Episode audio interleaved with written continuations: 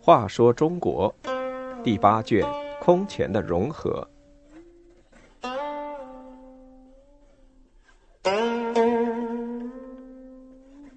六十七，遗传远客。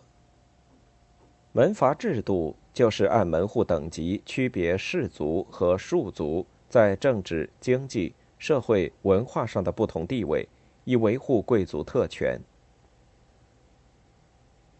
魏晋南北朝时期盛行门阀制度，门阀贵族是地主阶级中有身份、有地位的特权阶层，称为士族或世家大族；一般地主则被称为寒门庶族。世庶天隔，就是形容这两个阶级在社会地位、婚姻、生活方式等方面都存在着一道又宽又深的鸿沟。两者之间不但车服式样有别，而且不能同坐交往。宋书是正元中书郎，庶族出身的中书舍人邱当、周究与他。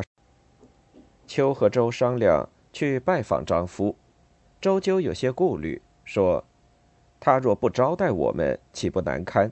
不如不去。”邱当则说。我们也已有相当的地位，既是同事，随便坐坐总也无妨。就这样，两人便决定前去拜访。进了张家，二人正要入座，张夫见了，忙呼左右说：“快把我的座位移开！”表示不愿意和韩人共坐。就当周究大窘，只得退出。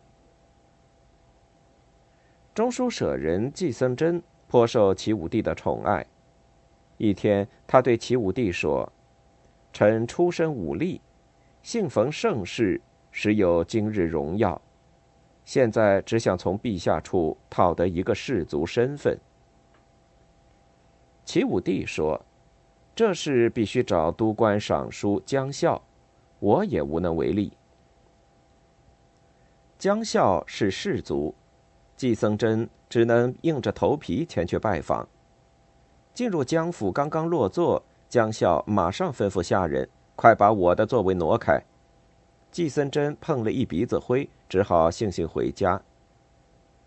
他把这事告诉了齐武帝，齐武帝摇头喟叹说：“士族也不是皇帝下令可做的呀。”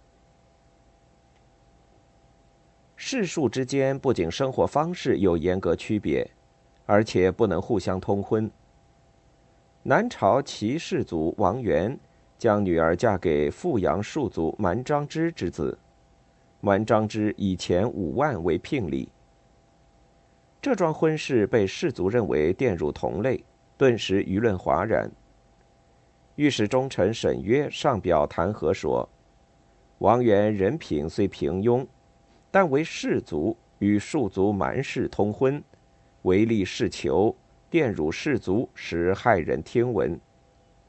要求皇帝革除王元的官职，踢出士族的队伍，永远不能做官。魏晋南北朝评定门第高低的标准是婚和宦。婚就是看通婚对象，宦就是看官职的清浊。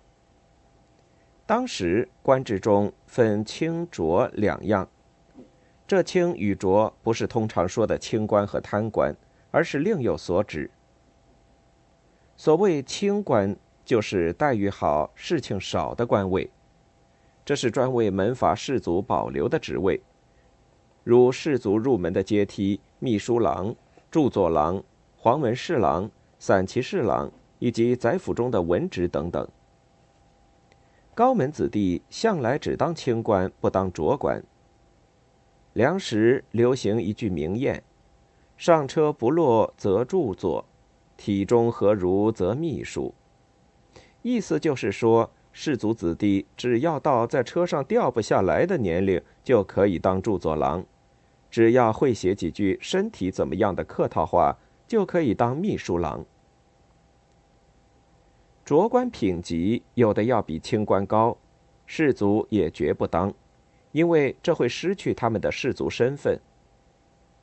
士族把清官当作自己的痉挛，绝不让庶族寒门插进来。